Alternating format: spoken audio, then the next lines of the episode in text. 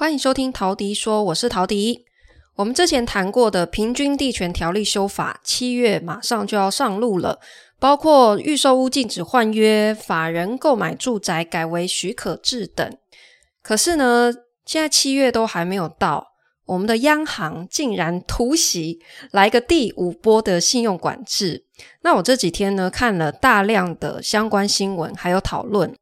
我发现呢，竟然没有一个人。有完整的一个说明，“第二户限贷七成”这一句话到底是什么意思？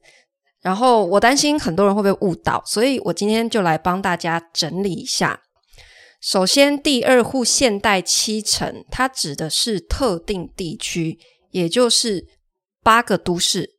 双北市、桃园、新竹县跟新竹市，还有台中、台南、高雄这八个地区才会被限制。所以，如果你买的房子是在这八都以外其他的地方，其实也是不受限制的。好，那特定地区第二户是什么意思？我如果在这个八都里面，我每个地区都买一间，那我这样子到底是算一间，还是算八间？还是说，如果我在台南有一间房子了，那我现在要在台南买第二间，这样算？好，听起来好像是这个意思。好，那假设我今天如果是第一间房子，我买在彰化，那我现在要在台中买第二间，这样到底又算不算？有没有觉得听听了就是雾煞煞？好，所以我现在就要来帮大家解释清楚。特定地区第二户的定义是，你不要管第一间在哪里，很简单，你只要管第二间，你第二间房子只要买在。八都里面就是受限制的对象，就是这么简单。所以，假设你第一间买在台南，你现在要买第二间也是在台南，那当然你就是受限制的对象。你的这个第二户就是最高只能贷到七成，这是没有问题的。好，可是呢，假设你第一间房子是在彰化，那你现在要去台中买第二间房子，好，那也一样哦。你台中这一间就是只能最高贷到七成，可是呢，如果你是反过来，你第一间房子是买在台中，那你是现在第二间，你打算去彰化买，那就不受这个的限制哦。你彰化的这间房子就可以贷到八成或者是八五成。那这样子对于这个定义房子第几间跟地区的限制，大家有清楚了吗？好，那接下来。第二户限贷七成，这个第二户指的其实是第二间房贷哦，而不是说第二间房子。意思就是说呢，假设你名下已经有一间房子，可是你这间房子的房贷已经缴完了，那你现在要再去买八都里面的第二间房子，你这个第二间还是可以贷到八成以上的。只要你第一间已经清偿，那你第二间房子的贷款还是等于首购，是不受限制的。所以刚刚举的例子来讲，假设哈，你老家在彰化好了，你继承了一间老房子，那么这间房子虽然在你的名下，可是根本就已经没有贷款，早就还完了。那你现在去台中买第二间，其实是不会受到限贷影响的。那么假设呢，你同时要背两间贷款，然后你的第二间又是落在八都里面，那你这个第二间除了只能最高贷到七成以外，也没有宽限期哦。也就是说，从第一个月贷款下来开始，你就要本金摊还，不能只还利息。好，特定地区第二户开始没有宽限期，这个管制呢，是从二零二二年九月就开始的，是我们之前的第三波信用管制就已经规定的。好，我们这一次是第五波，它在更早之前，二零二二年就已经有说了，你名下第二户的贷款是没有宽限期的。好，那讲完第一间、第二间的限制，那我如果是买第三间，甚至是第四间呢？又要怎么算？好，我们目前关于第三户以上。的贷款规定是在上一波第四波信用管制，二零二二年的十二月，他说呢，从第三间的贷款开始，那就不管你是买哪里喽，全国都一样，不管你买哪里，一律只能四成。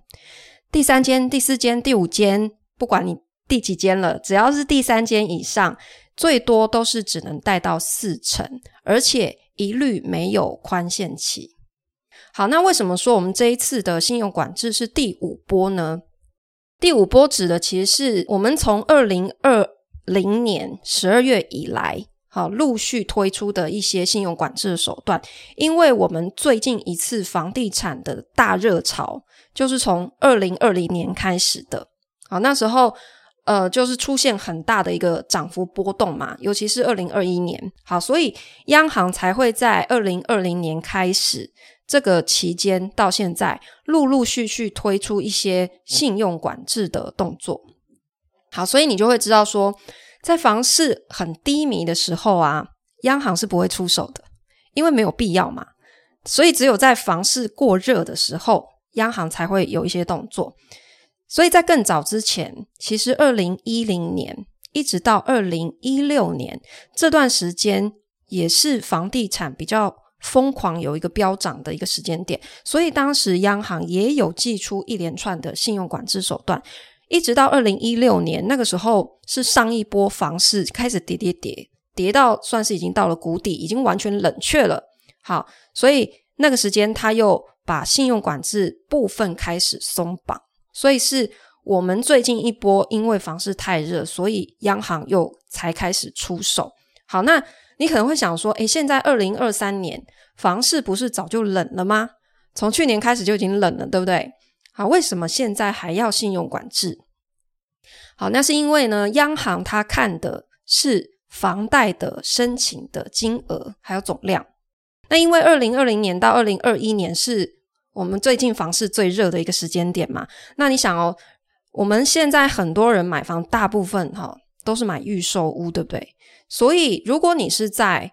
那一段最热的时间去买了一个预售屋，那是不是到了去年跟今年，很多人就开始陆续在交屋了？因为你不一定是开工之前就买的，对不对？你有可能是呃，这个建案它可能在二零一九年就已经开始卖，然后慢慢卖，边卖边盖。所以，当你进去买的时候，它已经盖一半了。所以接下来你你不一定要等到三四年才会交屋，有可能你进场的时间它已经盖一半了，你只要等一两年，可能就交屋了嘛。所以去年到今年的房贷申请，其实里面有很大的部分，它是体现这段热潮，也就是之前的这个交易的结果。所以央行它看到的其实是滞后的一个数据，好，它不代表现在房市是热的。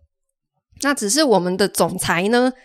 我觉得他当然也没有那么笨啦。我们都知道这个数据是滞后，他怎么可能会不知道？那我觉得他做这个决定，一定也是他某种程度，他看到现在市场上的游离资金还是很多。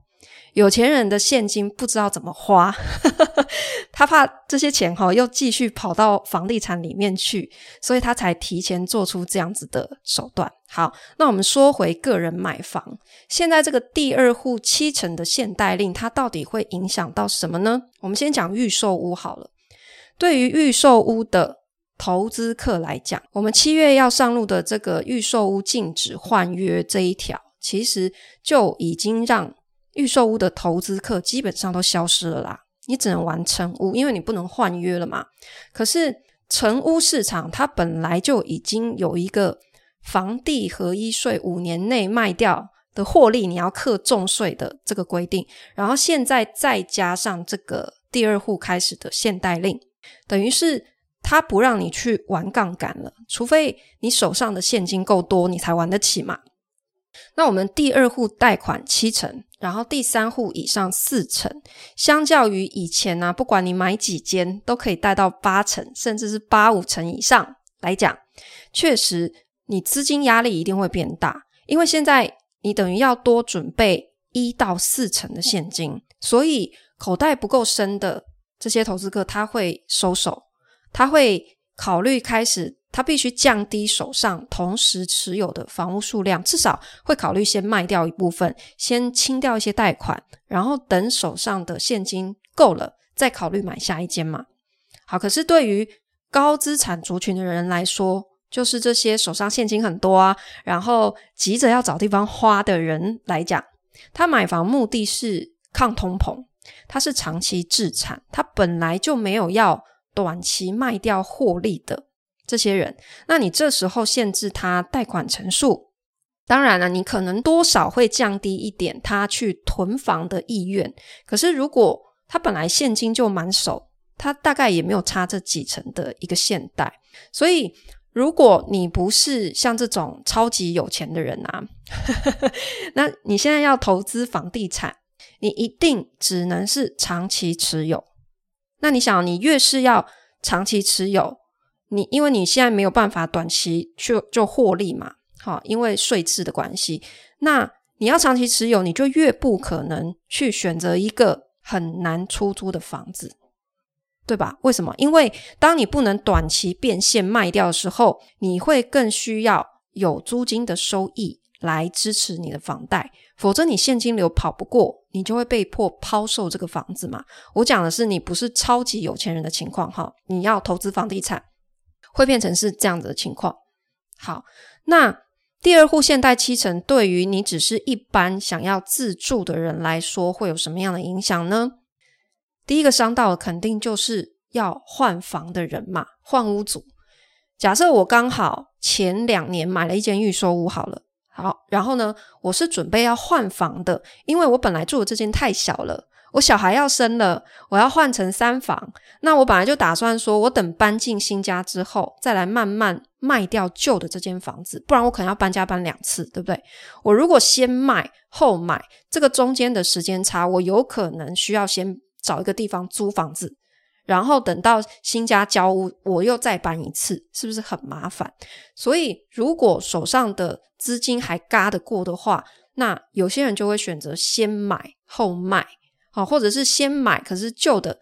就先出租，也不一定急着卖掉。好，手头宽裕的情况会是这样。好，可是假设你就是本来有打算要卖，你现在就是在等，然后呢，刚好也是最近要交屋了，已经在申请贷款的阶段了。结果你现在突然跟我说：“哎，不好意思哦，本来说好是可以贷你八成的啦，结果现在规定下来哈，只能贷你七成。” 请问该怎么办？你少了这一层啊，说不定就是原本你新家的装潢费，对不对？好，那你就算装潢费没了，还是可以搬进去住啦。好好，这就算了。可是有一些人，万一哈，他是连他装潢费本来就没有预留，他现金都是算的刚刚好的，那你现在要叫他再吐出一层，吐不出来怎么办？他是不是就有可能会？违约的风险，因为你少这一层，建商会叫你自己现金再掏出来嘛。好，那接下来我们就来讨论，如果你真的是被这个限贷令影响到了，你要怎么解套？哈，其实你在申请房贷的时候啊，你买这个房子的目的究竟是要投资，还是你是要单纯的自住换房？其实银行心里都是有底的，他不会不知道。银行真的没有那么傻，他因为他们每天承做这么多的贷款，他们阅人无数啊，他怎么会不知道你买房真正的目的是什么？所以，如果你真的是要单纯的换房，你跟银行说你旧的这一间是有打算要卖掉的，好，只是你是算过刚刚好，还嘎得过来，你不想要搬两次家，所以才决定先买后卖。可是现在新的这一间层数差一点。那怎么办？有没有其他的方式可以帮我处理？你跟银行好好谈，他们其实一定会帮你想办法。为什么？因为银行它绝对也不希望你违约，因为银行也是要赚钱的。你想哦，他们如果一直不把手上的钱赶快借出去，他们也有资金成本的压力。银行靠什么赚钱？就是靠利息跟手续费嘛。那如果一直没有办法放贷出去，他们哪来的钱养这么多员工？好，所以央行限制银行你房贷的放款比例要控制，那这个时候呢，银行呢，他们就会开始想办法。好，你限制我房贷的放款比例，那这就代表我其他名目的放款我要增加，因为我放贷的这个压力是就在那里，我放款的总额是固定就在那边，我就是一定要达到这个营业的目标。那你现在限制我房贷，是不是就代表那我可能就要找更多的信贷出去，或者是卖保险也好，去填补我的获利嘛？只是说。信用贷款，它的名目其实是很多的。好，像企业融资，其实它也是信贷的一种。好，只要没有抵押品，其实都算是信用贷款。所以，诶，我不知道大家有没有注意到啊？就是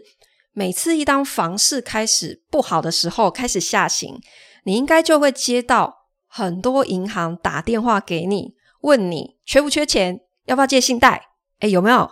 我这一年接到超多的，这表示什么？就是房贷放款率不佳嘛，所以银行有压力，想要赶快借钱出去。那被央行限制房贷的放款，我是不是就要想办法用其他的业务去弥补回来？好，那假设你是已经房贷申请好，都已经送件了，你现在只是在等核贷，那这就表示你已经是他们审核过。然后信用条件也是 OK 的人，如果是在这样子的阶段，那他们绝对不会希望这笔业务就这样飞了。所以呢，你只要跟银行好好的谈，他们一定会想办法帮你生出其他的名目来提高你的贷款成数的。所以其实你也不要太担心。只是这个其他用来拉高成数的贷款，它的名目不会是房贷，然后它的利息有可能会比房贷高一些，会是这种情况。那有很多人会说啊，诶，要拉高这个层数还不简单，你就用旧家去增贷就好了，对不对？你用旧家增贷的钱就可以拿去付下一间房子的头期款啊。哦，以前很多那个房地产老师也都是这样教的。好，我这里要特别提醒哦，央行早就想到这一点，不会只有你想到，就是因为太多人这样操作了，所以呢，央行其实除了推出了这个限贷令，其实它本来就还有伴随一个规定，就是你不能用增贷的钱拿去买房子。央行的信用管制，它的目的就是。它不希望太多的资金继续往房地产流入嘛，所以不管你是借信贷，还是你是用房子去增贷，这些出来的钱，好，如果他跟你申请新的房贷的时间太过接近的话，基本上都会认定你就是要把这笔钱拿去买房子的，银行是可以抽银根的哦，也就是如果他查金流发现。这笔钱最后你真的是跑去买房子，他会启动一个所谓的加速还款的这条规定，你会被要求马上要把钱吐回去哦。好，这项规定其实很早就有了，只是以前房市没有这么热的时候啊，金管会它就没有查得这么严，好，所以银行为了业绩呢，也是睁一只眼闭一只眼啦。可是你要知道，现在如果央行的政策就是往这个方向去，它现在就是信用管制要越来越紧缩，那银行开始被要求也要去查金流咯，就是即使我钱已经给你了，我已经放贷，钱都汇到你户头了，可是一段时间我会回来抽查你的这笔钱的流向。好，如果我一查金流发现我给你的这笔钱，然后你转出去了，你汇过去的这个户头看起来很可疑，好，不符合当初你跟我说的这个资金用途，我就会抽银根哦。好，举例来讲，你申请了一笔信贷，然后你跟银行说，哦，我要投资理财的，我要去买股票，这样。好，结果呢，他一一查金流，诶，他就发现你是把钱汇到一个私人的户头。好，这个时候银行就会回来问你，诶，为什么？你要给我一个合理的解释，为什么你说要投资，然后不是把钱汇到一个正规的股票证券户或是基金户里面，是一个什么奇怪的私人户头？假设你没有一个合理的解释，那他就会认定你的这个资金用途跟当初申请是不符的，就会有刚刚这个抽银根的结果哦。好，甚至有一些案例是，好，有人他申请了信贷，好，已经审核通过了啊，审核通过是不是银行会有一个打电话给你照会的动作？好，那他打电话给你照会的时候，他也会问你说，诶，你申请的这笔钱，请问是什么用途？好，结果呢，他要跟人家说他是要装潢老家用的，装潢旧家哦，他不是说装潢新买这个房子哦，结果就被拒贷了。他他不是跟他说要买房，也不是说装潢我要买这个新家，可是因为他这个申请信贷的时间跟他买房的时间申请房贷太接近了，所以银行还是就认定啊，你就是要把这个钱拿去从事跟这个新的房子相关的，反正可能就是买房啦。那银行为了不要被金管会找麻烦，所以他们还是决定拒贷。好，那之前我就听过很多房地产老师就是教人。好，把增贷出来的钱过个水，这样就没问题了。好，过水是什么意思？就是说呢，他申请增贷的名义是投资理财，好，然后呢，他也真的把这个钱先汇进股票的这个证券户里面了。好，到这里哦都没有问题，是符合申请目的的。可是呢，接下来他又在很短的时间里面，可能不到一个月时间。他就又从这个证券户汇出一大笔钱到其他户头，然后再转汇出去，最后的目的就是汇到买房子用的这个履保户头。好，然后还有另外一招是教你用转增贷的方式，意思就是说呢，你现在申贷下来哈，即使只有七成，好，不理想，没关系，就先这样，好。过了一年之后呢，我们就再来换一家重新贷款，这叫转增贷哈，转贷，然后还增加这样。这个时候如果房价是涨的，所以银行对这个房子的估值变高，你确实有机会可以增贷，好，变成八成甚至是九成这样。好，不好意思哈，现在这一招也不管用了，因为央行明确的规定，三年之内，不管你是要转贷还是增贷。我当初房贷就是押七成给你，你现在一样最多就是只能增贷到七成，你只能就你已经还掉的本金再贷出来，可是不可以超过当初给你的这个成数。所以，什么转增贷、增贷拿去买房过水这些做法，在过去是可行的，可是我要跟大家讲，现在这样真的不行了，就是这一串金流现在。都会被挖出来，你会承担很高的风险。劝大家不要轻易尝试哈，除非呢，你就是真的那个资金哈，你要放的够久，就是真贷出来的钱，你至少放个半年以上，然后你才去买房子，才有申请房贷的动作，不然就是会很容易出问题。总结来说呢，央行现在信用管制目的，它就是要抑制投机炒作嘛，它不让你一直用杠杆去不停的。买房子去玩房地产，它要你手上是真的有够多的钱，你是真的买得起才去买房子。所以未来的房地产市场，它会回归到理性，回到刚性需求为主。那短期投机的炒作已经没有获利空间了，这样也会是一个比较健康的市场。谢谢你收听今天的陶迪说，我们下次见喽。